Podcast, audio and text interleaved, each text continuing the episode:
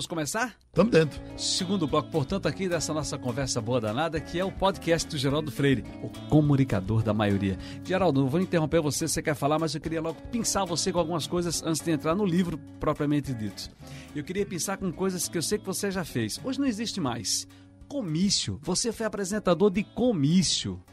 Eu fui locutor das diretas, né? Sim. É, eu, além de apresentar o comício, os comícios, eu apresentei os comícios de Dr. Arraes, uh, apresentei os comícios de Jarbas. De Lula. Que teve, naquela época da, da, da passagem da direta, ele estava tudo no meio. Aí veio os comícios das diretas. Né? Uh, e em comício tem sempre uma coisa interessante. Uma vez a gente estava apresentando um comício em Olinda, ali ao lado da igreja do, dos, dos, Quatro Cantos, e é, Alvinho, Álvaro Ribeiro, né? Uhum. Deputado, é, começou uma discussão lá atrás, esse comício era um comício para governo do Estado, comício do doutor Arraes. Álvaro Ribeiro é, começou uma discussão com Mauro Ferreira Lima, que foi vereador, é economista, e hoje participa às vezes aqui do programa de, de, é, de Naldo, irmão do Maurílio, e os dois brabos, eu sei que começaram a discutir em cima do caminhão, e de repente a, a voz crescia, o pessoal de lá de baixo vendo, e se agarraram os dois, um em cima do outro, e doutor Reis abrindo os braços para ver se o pessoal da frente não via. Né? Esse foi um detalhe que, interessante, que, puxa vida, tinha uh, um camarada bem grandão, quem controlava os comícios, eu, digo, ah, eu, não, eu, não, eu, eu não ganho nada para fazer isso, eu fazia porque gostava de fazer. A, quem controlava era Bruno Lisboa, uhum. bem jovem, fortão. E tinha um camarada uh, que ia fazer. O, e, o tempo era três minutos. Se passasse de três, uh, Bruno batia nas costas do cara. aí o cara era enorme, o cara passou três, passou quatro, aí Bruno tudo nas costas dele e batendo, estava batendo forte. E, e seguiu comentando. E seguiu. Passou uns 15 minutos, vieram ele virar a mão e, e torar Bruno pelo meio. E uh, Liberato Costa Júnior, um, um, comício em, na Bomba do Emetério, e aqueles, aquelas coisas longas de Liberato, falando bem do povo, e uma velhinha, uma, uma, senhora, uma senhora, lá na frente, eu no palanque, uma senhora lá na frente dizia, dizia véi safado, véi safado, tá dizendo merda, véi safado.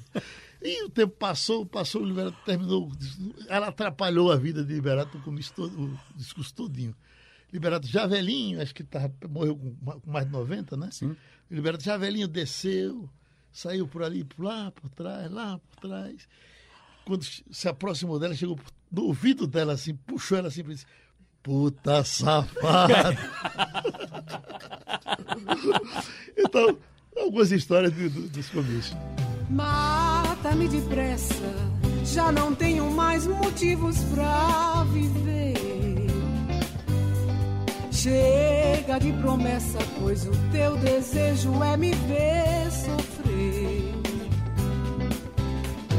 Quanto pranto derramei por este amor, mas sei que foi em vão. Mata-me depressa, pois já mataste a minha é por isso que eu lembro de comício, que eu fiz muito comício também. Você lembrou logo no, no nosso primeiro bloco, de Hétero Laban, que um dos comícios, a gente muito jovem ainda, era eu com o Gino, que você conheceu, foi prefeito Sim. também. A gente tudo novo organizava aqueles comícios. E tinha um candidato, que eu não vou citar o nome, que ele tá vivinho aí. Mas ele lá, a gente em cima da carroceria do caminhão, tinha que ter fogos e tinha que ter o carro de som, né? Um som bonito, bom, potente. E anunciava o baluarte da cidade, vai mudar tudo, vai levar a gente para o céu, fulano de tal. Assumi o microfone e Gino ficava comigo. Cutuca, dois minutos, cutuca. Aí cutucou a primeira vez, ele fez assim, na minha comunidade eu falo o tempo que eu quiser. Estão me cutucando, estão pensando que impedem a voz do, a voz do povo. Aí, de novo. Disse ele deu uma bobeira e botou o pé em cima do, da carroceria e apareceu o revólver aqui atrás. Os caminhão armado para comício. Ah, sim. Aí Gino foi e puxou o revólver. No micro fez. Cadê o revólver? Cadê a gente? Correu para o escolhendo passou em pleno comício. Eu, eu me lembro, eu ia, eu ia em Limoeiro com o Maurílio Ferreira Lima eu acompanhei Maurílio por muitas vezes, e Maurílio primeiro, a política que se fazia naquele tempo era assim: não ficava de costa para a rua, os políticos em geral não ficavam. Maurílio eh, se sentava numa cadeira, botava um revólver aqui ah, ah, ah, no meio das, das pernas para poder conversar. Uma vez eu passei na casa de Java, Java governador, e Java tinha mania de, de, de escrever quando alguma coisa que acontecia. Ele anotava assim para depois chegar em casa e fazer o. Uh, botar no arquivo. Aí eu cheguei um dia na casa de Jabas, muito tempo depois desses acontecimentos, Jabas já governador, e estava Jabas com o papel na mão assim, disse, olha, Geraldo, eu dei, passei há 15 dias que eu olho para esse negócio aqui, que é tem, tem escrito assim, Maurílio Banco, Maurílio Banco. E eu não, não me lembrava do que era, que era para detalhar em casa e eu esqueci naqueles tempos. Agora eu estou me lembrando. E o que foi? Um comício em, em, em Afogados. Maurílio subiu no tamborete, que ele era baixinho, subiu no tamborete, e a primeira coisa que o Maurílio foi: Atenção, Polícia Federal! Ligue os, ligue os gravadores que Maurílio Ferreira Lima vai falar. Já você queria anotar isso e tinha esquecido. O comício que eu estava falando, Jarbas, a campanha de Jarbas para prefeito, precaríssima, ele sem dinheiro. 1985. Né? Tinha um carro de som, só tinha, só tinha um ônibus grande que o ônibus era maravilhoso, mas o, o, o, o som era péssimo. Era o Belo Antônio. Eu fazia cota com meus amigos para pagar o, o, duas ou três horas daquele carro para a campanha de Jabas. O pessoal ganhava dinheiro, eu gastava o meu. Aí nós, é, é, é, me lembro que foi um, um, um, no TGPO, qualquer coisa desse, desse carro, o microfone dava choque. Uhum. E eu sei que Jabas Jabas começou a falar, ele começou a jogar o microfone numa mão e na outra. E aí, a única coisa que saiu, que deu pra gente ouvir foi: essa porra tá dando choque. o resto a gente não ouvia porque o carro do som era muito ruim. O que eu disse e o que me disseram? Dedos. Pode estalar seus dedinhos à vontade. O ortopedista Guilherme Cerqueira garante que esse hábito não engrossará o nó dos dedos, como muita gente pensa. Os estalos só são desaconselháveis para quem tem algum problema nas articulações.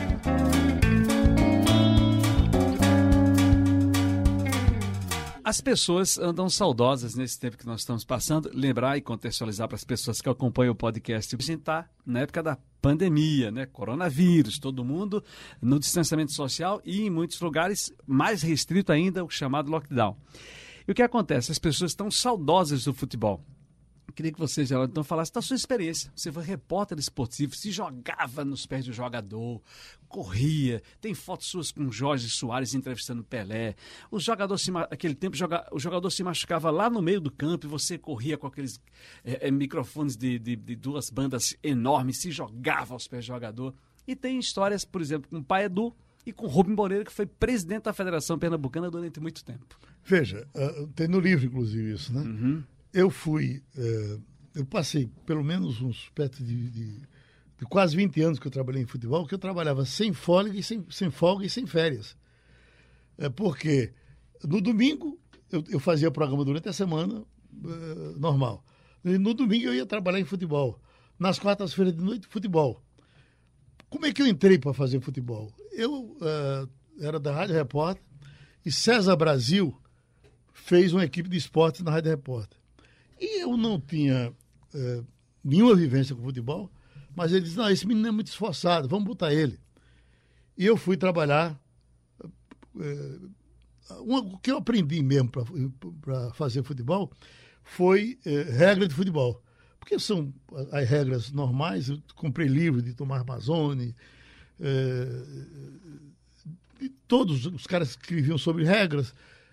Mas é, é, é, eu nunca, por exemplo, aprendi o que eu escuto os meus amigos hoje do futebol. Não, fulano é bom de perna esquerda, fulano é bom de perna direita. E que eu nunca me preocupei com isso. Eu queria confusão, entendeu? E saber das regras uh, para uh, fazer pista. O que eu disse e o que me disseram. Futebol. Foi na Rádio Repórter do Recife que comecei, nos anos 60, minha carreira na área esportiva. De lá pra cá, já vi coisas que me fizeram pensar até que o futebol estava voltando à China de 2500 anos antes de Cristo, quando, no lugar da bola, os jogadores usavam o cano de um inimigo derrotado. Foi o que quase aconteceu, por exemplo, no jogo entre o Náutico e o Ceará Sporting. Mas o futebol também tem, é claro, o seu lado festa e folclore, com um desfilar de personagens inesquecíveis, como Rubem Moreira, o eterno presidente da Federação Pernambucana de Futebol. Eu torcia para que ele me chamasse de fela da puta. E não é que um dia aconteceu?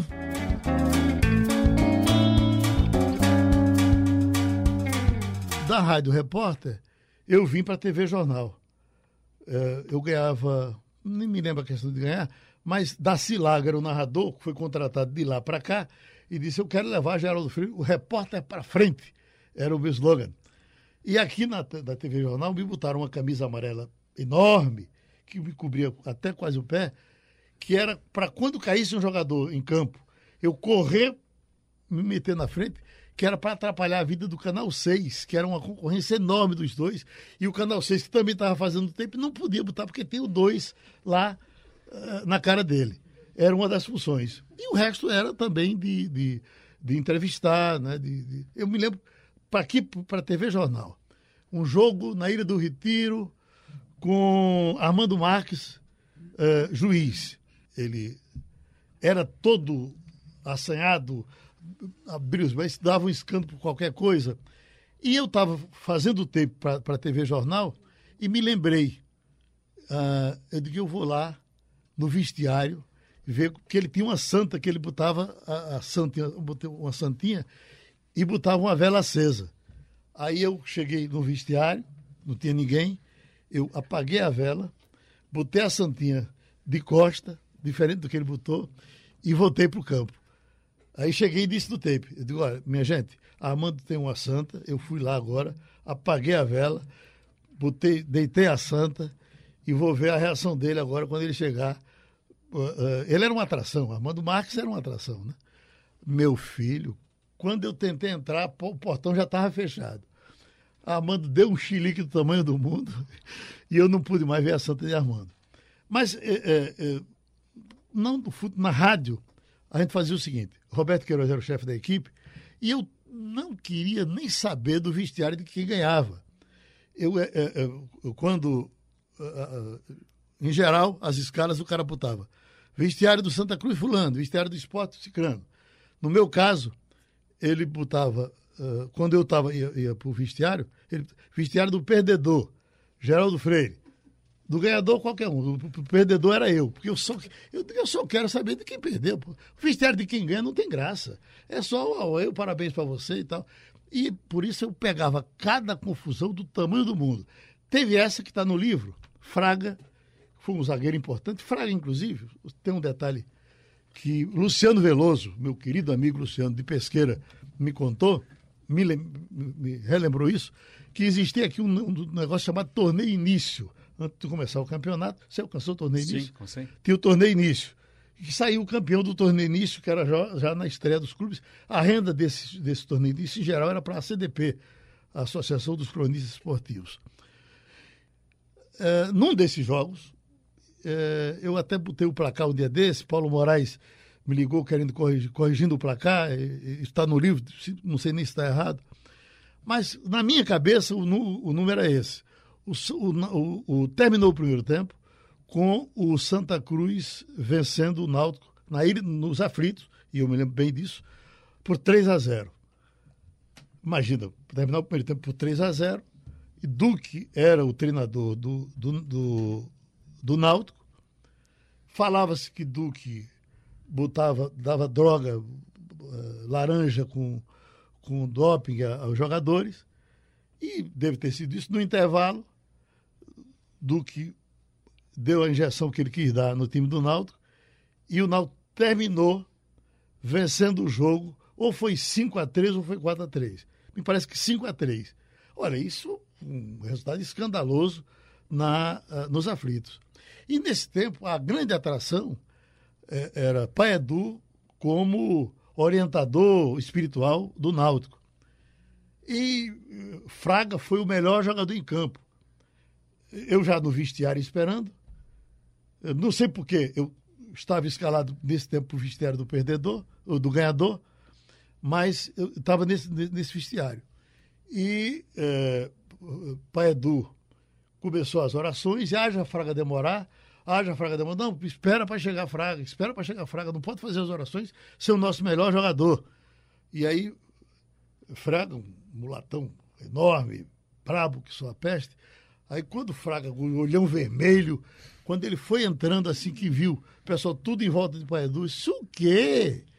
Eu perdi 5 quilos nesse jogo e esse foi quem ganhou. Estamos rezando para ele.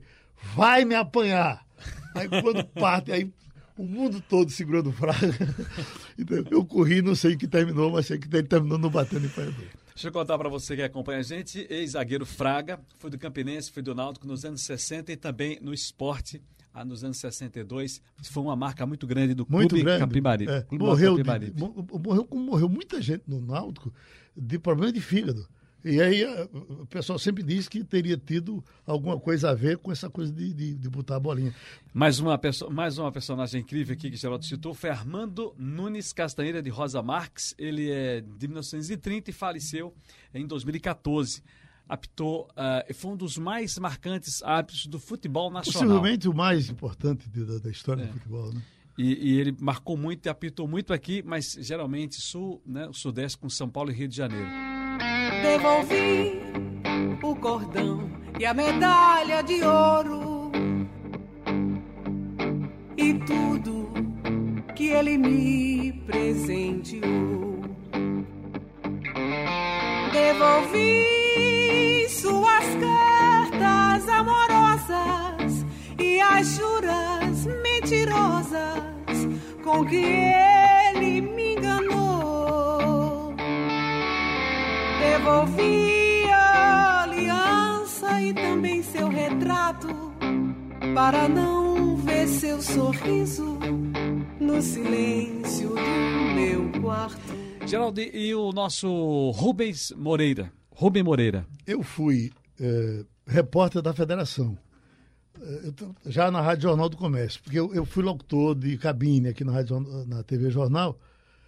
Eu fazia esse, esse- esse serviço de, de tape e fazia cabine. E fui transferido da, da TV para a Rádio Jornal. É bom dizer que nesse tempo o prestígio era ser da rádio, entendeu? Para ir para a Rádio Jornal, para a equipe de, de Luiz Cavalcante, de todo aquele pessoal. Eu fui morrendo de medo, porque eu fui fazer programação de música, que depois a gente fala da música, mas pra, ainda no futebol. Uma- um, um negócio, Ciro, que ainda hoje me ofende, é me lembrar, porque cheguei lá, Luiz disse, "Ó, você vai cobrir clube, e eu ia cobrir, por exemplo, o Náutico. Cobri o Náutico. E Paulo Moraes, Paulo Moraes, antes que você diga quem é Paulo Moraes, deixa eu lhe dizer que Paulo Moraes foi um repórter muito importante, foi editor de esportes da TV Globo, me parece aí por, por mais de 20 anos, está aposentado hoje. E o nosso Paulo Moraes era editor de esportes do Jornal do Comércio e também repórter comigo da Rádio Jornal. Irmão do nosso querido Lenivaldo, Lenivaldo Aragão. Aragão. E, e Paulo, eh, eu, eu para fazer o meu noticiário, sem saber bater da datilografia, eu procurava uma letra, procurava outra, e outra, e outra, e outra. E, e- ou, ou eu fazia aquilo, ou o Luiz me detonava. Né? Eu digo, puxa vida, eu, eu chegava mais cedo do que todo mundo, saía do campo correndo e ficava pá, pá. E Paulo, como tinha a obrigação com o jornal e com a rádio, ele chegava ah, quase em cima da hora e ele começava a redigir o noticiário dele. e Ele redigia o noticiário, o noticiário dele me perguntando pelo meu. Ele dizia, como foi o Náutico hoje? Pá, pá, pá, pá, pá, pá. Ele fazendo do Santa Cruz. Do que foi? E tá, alguém se machucou? E eu digo, meu Deus do céu. Então, essa humilhação, este cachorro fazia comigo, entendeu? O, o noticiário que eu passava quatro horas para terminar, ele fazia em 30 segundos sem olhar para o papel. É um animal, rapaz. E Aí Rubem Moreira. eu, eu, eu era repórter para cobrir a federação. Aí eu, a, a empresa numa crise enorme, eu ia andando, ah, eu ia a pé da ah, rua ah, Imperador do Rua do Imperador para Dom Bosco. Dom Bosco, a Rua da Federação, Nesse tempo, a, a federação era na, na rua Zé da Alencar ainda, né, o prédio pequeno. Depois, eu continuei cobrindo, mas já vim para o prédio novo, mas começamos lá no, no outro prédio. E interessante, porque naquele tempo era o tempo, o tempo forte do regime militar. E os clubes, a gente está uma coisa hoje meio parecida, Deus queira que não chegue a tanto. Mas uh, o- os clubes, enfim, tudo no mundo tinha que ter um militar. E os clubes não foram diferentes. Enfim, a reunião do Conselho de, de- de Técnico da Federação era uma reunião de militares, porque para tudo se botava militar naquele tempo. Ah, por que é que eu estou dizendo isso? Para você chegar em Rubem Moreira, Para chegar em Rubem Moreira. na federação, Sim. sair a pé da Rua do Imperador. Agora, vocês falar de Rubem Moreira sem palavrão não tem como falar, porque Rubem Moreira só dizia palavrão, né? Eu, eu- eu- pronto, uma dessas reuniões só tinha um que não era militar, era Alcides Lima, que representava o Central de Caruaru. E quando eh, o tempo estava muito quente, seu Rubem não presidia a, a- a reunião, mandava o brigadeiro, não, o almirante, não, briga- o da aeronáutica é brigadeiro, né? Uhum. É, é, eita, para eu me lembrar do nome dele agora. Como é que eu esqueço? Mandava que era o vice-presidente dele na federação, porque o Rubem não queria se meter com os outros militares que estavam lá. Numa dessas reuniões, está, ah, o Rubem Moreira tinha feito a tabela do campeonato de aspirantes. E eh, o aspirante é o juvenil. E eh, o representante do Central era um velho brabo também, Alcides Lima. E Alcides, ai de quem ousasse mexer naquela tabela que o Rubem Moreira fazia. E o tratamento era o tratamento de Vossa Excelência, excelência para cá, excelência para lá e tal. E num certo momento, lá já perto de terminar a reunião, Alcides entrou e disse: Presidente, Excelência, eu quero lhe dizer o seguinte, Excelência. Esse campeonato começando no sábado que vem, o Central não pode participar porque o Central está sem time. O Moreira bateu na mesa com as duas mãos. Excelência, vá pra puta que pariu, mas começa no sábado e não tem outro jeito. Tá certo? Aí eu disse, assim não tem, assim não tem outro jeito. Vai ser assim. Isso é de um jeito, isso marcou tanto que eu, Eloy, que é, é- é meu querido amigo, foi jogador ponta direita do Náutico por muito tempo, jogou sete anos, eu torci por ele sete anos, torci pelo Náutico, tor- torci pelo Náutico para torcer por ele, porque eu virei rapariga, eu fiquei torcendo por, não torci pelos times, torci pelos meus amigos que jogavam nos times. E fi- fui náutico por causa de Eloy por muito tempo. Como eu sou pé frio, Eloy não foi campeão nunca, nunca mas todas as vezes que Eloy me contava, dizia, excelência, excelência, por conta dessa história de Rubem Moreira. O que eu disse e o que me disseram? Seu Rubem. Ele gostava de fazer amigos e sabia como fazê-lo. Eu, muito jovem e muito atrevido, certa vez recebi dele este conselho: Não faça inimigo. Mesmo o sujeito não querendo ser seu amigo, não o queira como inimigo.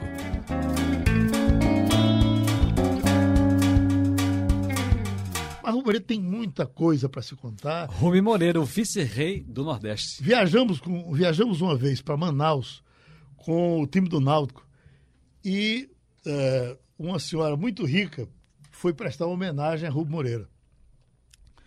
E ela, eh, eu- a gente não sabia, mas ele gostava muito de levar, levar o pessoal de, de, de rádio.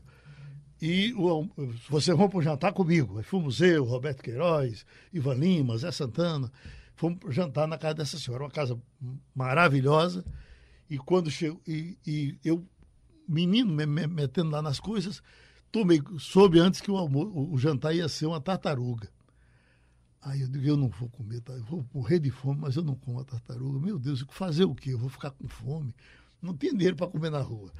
Aí eh, vai lá e, tá, e quando chegou na hora do jantar, a mulher toda elegante, todo mundo na mesa, ela chegou com aquele pratão, aí disse, presidente Rui Moreira, a gente sabe do seu prestígio, a gente vai lhe prestar grande homenagem aqui da, da, da nossa terra. Ah, o senhor vai comer uma tartaruga. Ele se levantou e disse, moça, frite um ovo, faça qualquer coisa, mas porra de tartaruga eu não como, por nada na minha vida.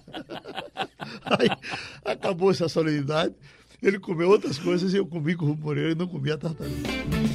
Vem, meu coração te chama, tão desesperadamente.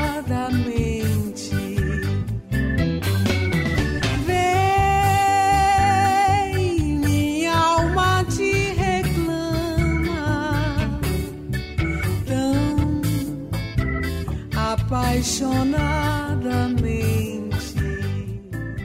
E essa história de você invadir a sala de Rubem Moreira na expectativa de que ele estivesse morto e você desse a notícia primeiro. Eu chegava muito cedo na federação, eu, eu não tinha o que fazer. Eu saía da rádio de meio dia, eh, já ia direto para a federação. Chegava, tem a salinha de imprensa, e eu, eu pronto, isso eu tinha na cabeça que era uma coisa programada, de que o Rui Moreira vai morrer no gabinete dele. Então, quando eu chegava, ele só vivia no gabinete. Aí eu chegava, não tinha ninguém na federação. Eu digo, eu vou dar esse furo. Ele vai morrer. Eu vou dizer, morreu Rubem Moreira. Meu Deus, eu vou ficar famoso agora.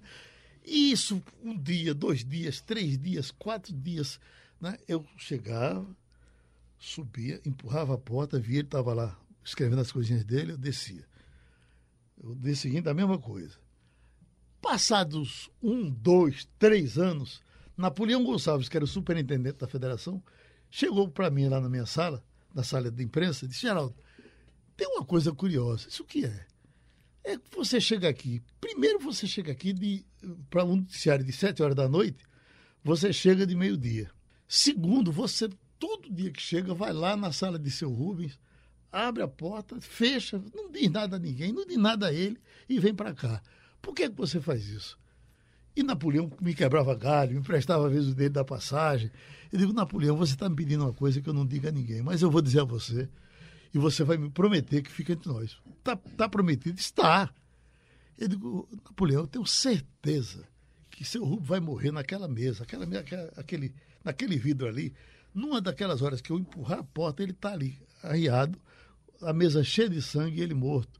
Eu vou correr e vou dar essa notícia e vou ficar famoso. Agora, faça, não diga nada, não, nem a ele, nem a ninguém. Aí tá, fica entre nós. No dia seguinte, lá vou eu. Aí quando eu empurro a porta, o Murilo aponta o revólver para minha cara, ainda vou jogar terra na cara de muito filha da puta. para terminar, o Murilo não morreu do coração, o Murilo morreu de câncer, uma morte demorada. Nós choramos, todos que cobrimos a federação, choramos demais a morte de Rui Moreira. Não,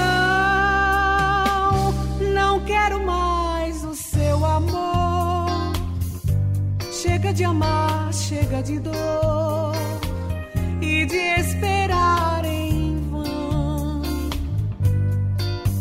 Quando desperto e vejo o leito vazio, eu sinto frio no coração. Muito bem, olha, estamos falando de um tempo em que, na verdade, o Rádio FM chegou aqui em 1976 e a primeira Rádio FM foi a Rádio Transamérica. Tornou-se uma rede. Não foi a Caetés? Não. 1976, a primeira emissora FM aqui é a Transamérica. Depois a Caetés, a Recife, por aí. Agora é bom lembrar que até o, o, o começo dos anos 90, e um pouco ali mais empurrando, apertando, o Rádio ainda tinha sua primazia. E a gente lembra dessas fases gigantescas, maravilhosas do Rádio AM. E aí vem a lembrança de Geraldo Freire com o programa é, Musicalíssima, né? É uma parada. A Musicalíssima é uma parada. E também Disparada de Sucesso, que inclusive é a sua saída daqui para a Rádio Olinda. Mais ou menos isso. Sim. Não é? Exatamente isso. Fale um pouco desse momento. Bom, eu, eu saí daqui da, da, da TV Jornal, fui para a Rádio Jornal para apresentar fazer, cobrir o futebol e apresentar esse programa, A Musicalíssima é uma Parada, que era uh, de nove ao meio-dia. Então, até nove horas eu fazia futebol, botava notícia de clube, e às nove horas eu entrava para fazer A Musicalíssima é uma Parada. Mas aí eu, eu pensei, eu já saí daqui pensando, meu Deus, o que é que eu vou fazer na Rádio Jornal do Comércio, com essa voz de camelô, se as grandes vozes estão lá na Rádio Jornal. é, era Geraldo Liberal, Rinaldo Melo, Fernando Freitas, Jorge Gonçalves, que foi um vozeiraço que passou por aqui, Luiz Humberto Aspesi, que quando ele falava a terra tremia, ah, e, e, e, e, outros mais. Eu digo, eu, mas eu, eu notava, mas eles falam muito. Eu estou dizendo isso e estou falando muito aqui, né? Mas eles falam muito. Eu vou fazer bem o seguinte, eu não vou falar quase nada. Que eu, eu vou anunciar a música e, e sair do ar. Aí foi o que eu fiz. O programa que tocava naquele tempo 10 ou 12 músicas, ele passou a tocar 30 músicas, uh, ou mais de 30 nessas três horas que eu apresentava, 9, 10, 11 até 12. O que eu disse e o que me disseram. Quem é?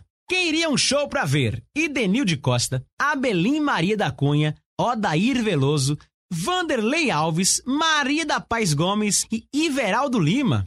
Mas quem perderia um espetáculo com Núbia Lafayette, Angela Maria, Benito de Paula, Vando, Valesca e Leonardo? Trata-se das mesmas pessoas, identificadas primeiro pelos nomes próprios e a seguir pelos nomes artísticos.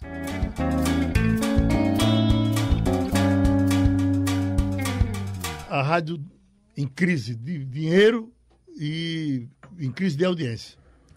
Quando é um dia, eh, o diretor era Gomes Neto, doutor Paulo Pessoa era quem mandava em tudo. Uh, quando é um dia, uh, chega o Ibope e doutor Paulo viu o Ibope foi lá falar com o Gomes Neto. Disse, Gomes, o que é que acontece aqui? Que essa rádio perde em tudo. E quando ela chega aqui nesse horário de 9 às 12 horas, ela dá essa audiência toda.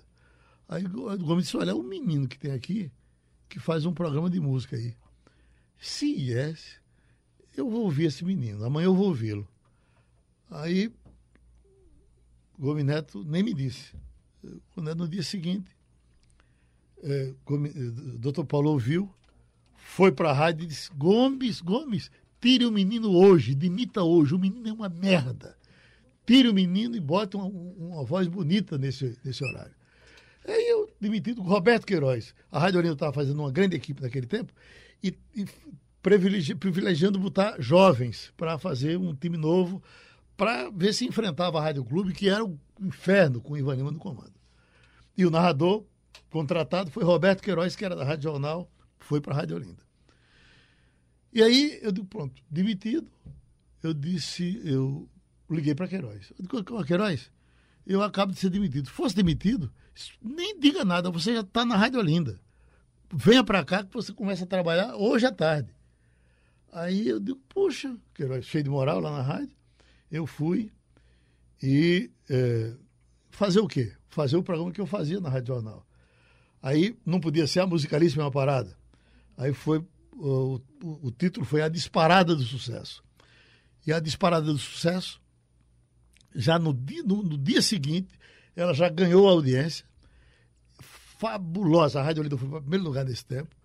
E eu era de um jeito, Ciro, que uma, uma vez eu, eu, de Queiroz, quando eu vi o Ibope da, daqueles números todos, eu falei com o Roberto, cara, fica aqui anunciando as músicas, que eu vou ver como é isso na rua, como é, como é que as pessoas escutam música na rua. E me lembro que fui para a rua, Voluntários da Pátria, aqui em Campo Grande.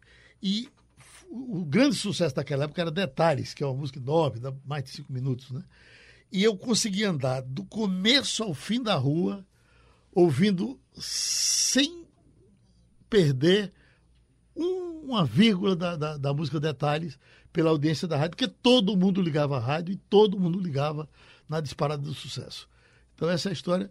A partir daí, eu, eu não, não fiquei mais desempregado. O que eu disse e o que me disseram? O que eu disse e o que me disseram?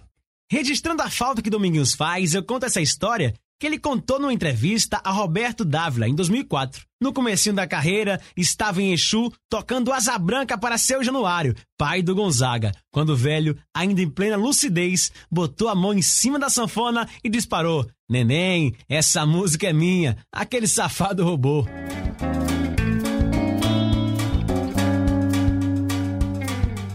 Agora, essa história da mudança, enquanto a gente traz uma surpresa para você, é que você.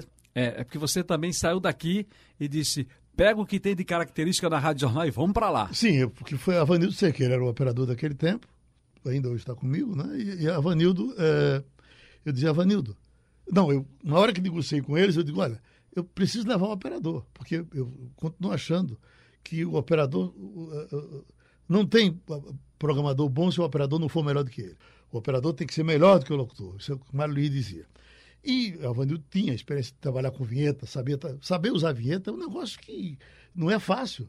Né? Aí é, a, a Vanildo, eu digo, olha, se vocês, vocês têm que dar um salário maior, ele não vai sair pelo mesmo dinheiro. Aí dobraram o salário de Avanildo, ele foi comigo, levou a característica que era tan, tan, tan, tan, tan, tan, tan, tan. Parece que é zip, tipo, o título dessa música, eu não sei.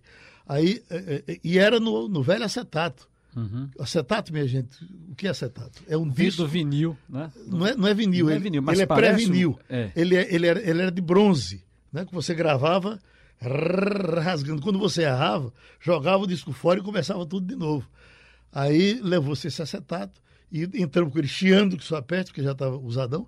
Pam, pam, a disparada do sucesso. As 40 músicas mais vendidas e mais tocadas do Brasil. Entrava aquele Brasil de Edmo Zarif. E nós eh, tivemos uma audiência maravilhosa. A partir daí a minha vida se resolveu. Já não estás mais ao meu lado, coração. E minha alma está cansada de esperar. Sei que já não posso ver-te, porque Deus me fez querer-te, me fazendo sofrer mais. Sempre foste a razão do meu viver. Adorar-te foi a minha religião. Nos teus beijos encontrei o calor que era um brinde ao amor e à paz. E nessa conversa das rádios que tocavam música, tinha uma força com a música enorme, a gente traz aqui para conversar com a gente no nosso podcast do Geraldo Freire, o comunicador da maioria, com o Leonardo Sullivan. Fala, Léo! Oi, Ciro, tudo bem, meu filho? Tudo bem, mas Prazer falar com vocês. Como sempre, todo mundo preso, mas estamos aí. Você sabe que Leonardo é um querido amigo desde o tempo do caixa da TV Jornal. Você tinha aqui na TV Jornal.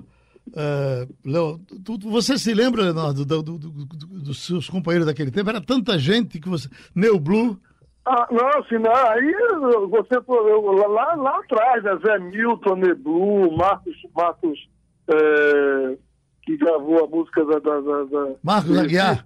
Marcos Aguiar. Marcos, exato, Marcos Aguiar, é, Caio Márcio. Sim. E isso já é um pouco para cá, né? Para trás tinha, ainda tinha o Claudio Honor, que fazia parte do cast, né?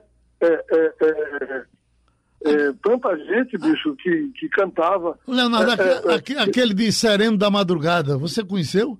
Sereno da Não, Madrugada. não, não, não, não. Eu, eu, eu, eu vi uma vez é, fazendo um programa de Castelão, Uhum. é, ou de Luiz Geraldo, não lembro, tenho, tenho certeza. É, assim, de passagem, ele na época era muito famoso e tal. Carlos Eu Gonzaga. fiquei olhando, mas. Não? Carlos Gonzaga mas- gravou mas não- para fora, que aqui fez sucesso com ele, um cantor pernambucano. Ah, sim. O nome dele fugiu da minha cabeça, fugiu da sua também? É... Ô, rapaz. Sereno da madrugada. Isso. É, ele, ele, ele, ele can- também can- Guarana da Lua Nova ele gravou, né? Também. Ele gravou. É, Essa música foi sucesso no Recife com ele. é, que eu- ele gravava na Mocambo na época, né? Sim. A Ele gente gravava vai contar a história né? dele todinha, mas não vai lembrar o nome que o nosso HD tá vencido. É, vai, deixa- ficar aquela- vai ficar aquele, aquele papo de maluco que Fernando Sabino conta num dos cursos dele, que começaram a conversa, mas lembro o nome, e ficou todo mundo com aquela cara de bobo e acabou não sabendo o que estava conversando mais. Agora, Leonardo, Depois a gente lembra. Leonardo cantou, mas eu lembro de Leonardo, eu também fui ouvinte de Leonardo na Rádio Globo, Rádio Sim. Repórter Rádio Globo, não lembro? Vai Capibaribe, né? Tem, Também? Tem, um- tem um programa na Capibaribe, Eu né? comecei, comecei na Rádio Capibaribe, depois o, o, o Samir me levou para lá, para a rádio. Na época estava mudando, era, era Globo Repórter, né? Certo. Aí depois passou definitivamente para a Rádio Globo e eu fiz um programa lá que tinha muita audiência, graças a Deus, que eu falava, que eu, eu, eu falava da. é, é, é, era o recado do Leonardo no nome do programa, né? E eu, eu fazia algumas sessões, atendia as pessoas, tocava no final as sete músicas mais pedidas, chamava as sete mais, tudo ligado ao número sete, enfim, era muito legal. Eu tenho muita saudade do rádio. Andei futucando para fazer, que queria fazer rádio, inclusive fazer futebol, mas ninguém acreditou em mim, não. Aí eu acabei me arrumando emprego com vocês. Agora, Leonardo, deixa, deixa eu te dizer o seguinte. Uh, a gente está procurando aqui uma música que faz história, e eu tenho uma história dessa música que vou pedir para a gente tocar sua, porque essa música, eu quando estava na, na Rádio Olinda, convivia com Dom Helder, uh, essa música era sucesso com Altemar Dutra e lá escrito Helder Câmara. Aí eu, todo ela era anunciada com música de, de Dom Helder, você gravou também com música do Dom Helder. Eu quero dizer que eu perguntei a Dom Helder, Dom Helder, essa música é sua? Ele não me convenceu que não era. Ele disse, não, é do meu sobrinho. Mas essa música certamente o Dom Helder fez uh, e pipocou. Geraldo, com... Oi. Uh, uh, não querendo te interromper, já interrompendo, eu sempre digo o seguinte: é, não quero ser, eu não quero ser leviano, porém, a letra tem a cara de Helder. Exatamente. Essa semana, uns 15 dias atrás, eu tive uma briga com o Zé Milton por causa disso. Não, mas eu conheço o sobrinho dele, que é o autor da música e tal, disse o nome. Eu disse, mas o nome do sobrinho é o mesmo dele. Exatamente. E, e, até citei você, eu digo, Geraldo fala que houve, que houve uma conversa entre ele e o próprio Dom Helder, e, e, e, a, a, e, a, explicação do Dom Helder não o convenceu. Exatamente. Ele não disse. Fala isso, é, ele não foi disse... você que me mostrou essa canção. Eu não conhecia a canção. Ele não foi disse... você que me pediu, quando soube que eu ia gravar um disco em homenagem ao Temar, e colocar essa canção. E eu coloquei a canção por causa de você. Então, essa música, eu volto a dizer, ele não disse a música não é minha. Não, ele é do meu sobrinho, mas de uma forma que não me convenceu, porque naquele tempo, regime militar, do Helder todo, de, de repente, ah, cante um pedacinho para mim aí, vai, ah, essas flores sorrindo. Ah, essas flores sorrindo, no azul da manhã, eu vou te ofertar a nossa canção. Pronto. É a cara do Helder. É a cara do Helder. Vamos ouvi-la agora na orquestra, não é isso? Com você bem acompanhado. Isso, vamos ouvir a gravação. Vamos, Leonardo. Um abraço. No azul da manhã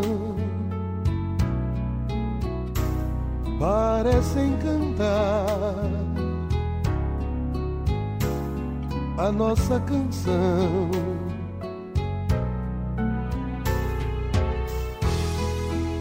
e essa ternura surgindo em meu coração. Eu vou te ofertar no azul da manhã. Pronto, Geraldo. Nós ouvimos aqui o nosso Leonardo, cantamos uma música que tem toda uma história. Nós falamos da musicalíssima É uma Parada, também da disparada do sucesso, olha aí a música mal assombrada aí. Que vocês procuraram, procuraram. Aquele que eu disse a você, que o operador tem que ser melhor do que os locutores. Tá aí. Qual é o nome dessa joinha que tá aí? Isso aqui é Sereno da Madrugada com o, o operador, homenagem ao operador, que foi quem achou. Ah, rapaz, é o nosso querido Miguel. É Miguel? Miguel. Então, Miguel. Vamos Viva. falar com o Miguel, né? Viva Miguel. Viva Miguel. Sereno da Madrugada, essa música aí, Sereno. O cantor é? Paulo Molen. Paulo Molen. O, o, ano da música? 1950, a gravação 1958. 1958. Aí depois essa música foi gravada por Carlos Gonzaga, foi gravada, você descobriu, por Agostinho dos Santos. Sim. Foi Ciro Aguiar. Também. Mas o pipoca inicial foi aqui, gravada na Mucambo, com esse cantor pernambucano.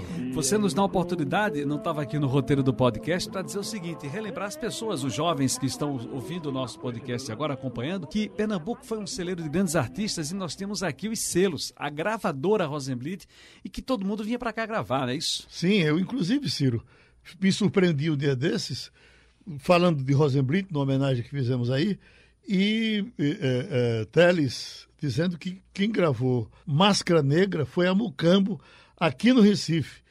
Máscara Negra, uma música que foi imortalizada de Zequete. E como foi que veio gravar no Recife? Diz que Rosenblit, José Rosenblit, estava vendo um desses tapes de televisão, Zequete com essa música pronta e ninguém queria gravar no Sul. Ele gostou, telefonou, encontrou um jeito, ligou para Zequete, venha que eu gravo aqui sua música. E aí entrou.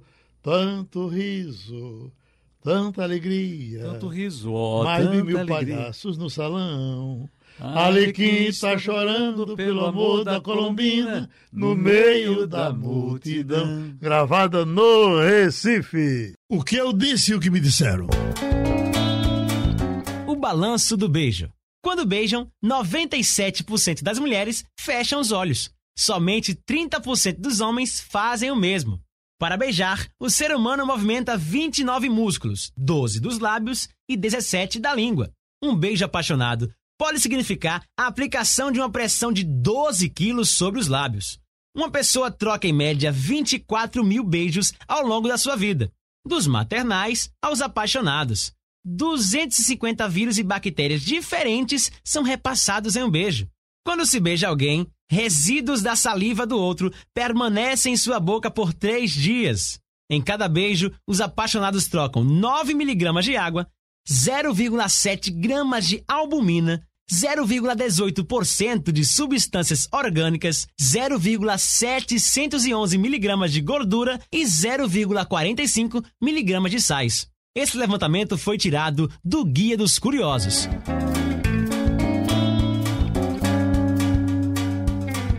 Rapaz, que coisa boa. A gente vai chegando ao final do podcast com Geraldo Freire contando suas peripécias, sua vida e tudo que está no livro também, que tem o mesmo nome que eu disse que me disseram. Lembrando, para você que está nos acompanhando, que você, se quiser o livro, você pode comprar. Você encontra à venda no Assine JC, com desconto especial para assinantes do Jornal do Comércio, pelo valor de R$ 49,90, tá? Basta ligar para o telefone 3413-6100 ou acessar o site no www.assinejc.com.br. Só para te contar um detalhezinho. Diga. Eu liguei para Mimoso, liguei para Josa, Hum. para dizer, Josa, eh, tu vai me ouvir agora no podcast. No podcast. Aí ele disse, bode o quê? Eu digo, podcast. Isso o quê, rapaz? Eu digo, um bode da peste. Aí ele tá ouvindo lá. Um abraço! Josa, os amigos que nos recebem em pesqueira. Mas se você ainda não é assinante do JC, pode aproveitar a promoção da assinatura digital e levar o livro com desconto. Assinatura digital que dá acesso online ao jornal e ainda ao JC Clube e a conteúdos exclusivos. Tem sempre- Custa R$ 1,90 por três primeiros meses, nos três primeiros meses. Agora, nos meses seguintes, sobe um pouquinho, Geraldo, para R$ 5,90 e essa é a nossa dica. Olha, tem sempre um- uma coisa a mais. Tem uma história contada, isso é contado por Zé Lito Nunes, ah, uma história de pesqueira. Tem os britos de Ipujuca, né? Então, os britos brabos daquele tempo eh, matavam por qualquer coisa. E aí, essa é a nossa, nossa homenagem ao interior. Aí mataram, eh, mataram John Lennon. Mataram John Lennon e o cara estava lá numa praça eh, em pesqueira. E o rádio deu edição extraordinária, Rádio Jornal, mataram John Lennon, não sei o que e tal. Aí o, o, o cara chegou perto do cara que estava ouvindo o rádio e disse: Mataram quem? Disse, mataram John Lennon. Disse, quem é ele? Ele é, ele é filho de quem? É dos Beatles. Dos Beatles? Se for do de Pujuca, vão matar outro, viu? Se for do de Arco Verde, não fica por isso mesmo, não. Mata o outro. Um abraço, Eli. Estamos encerrando o podcast que eu disse que me disseram com Geraldo Freire. Lembrando que você pode enviar o seu e-mail né, para a gente também, que é o gfpodcast.radiojornal.com.br. E o programa está disponível no site da Rádio Jornal e nos principais aplicativos de podcast. Valeu, Geraldo. Valeu. Eu preciso encontrar um amor para mim. Um amor para comigo chegar ao fim. Um amor diferente dos que eu tenho tido. que não canse de mim nem se dê por vencido. Darei tudo a este amor eterno carinho. Só não quero ficar neste mundo sem um ninho. A quem interessar esta proposta, escreva-me que espero com prazer a resposta na caixa postal zero zero.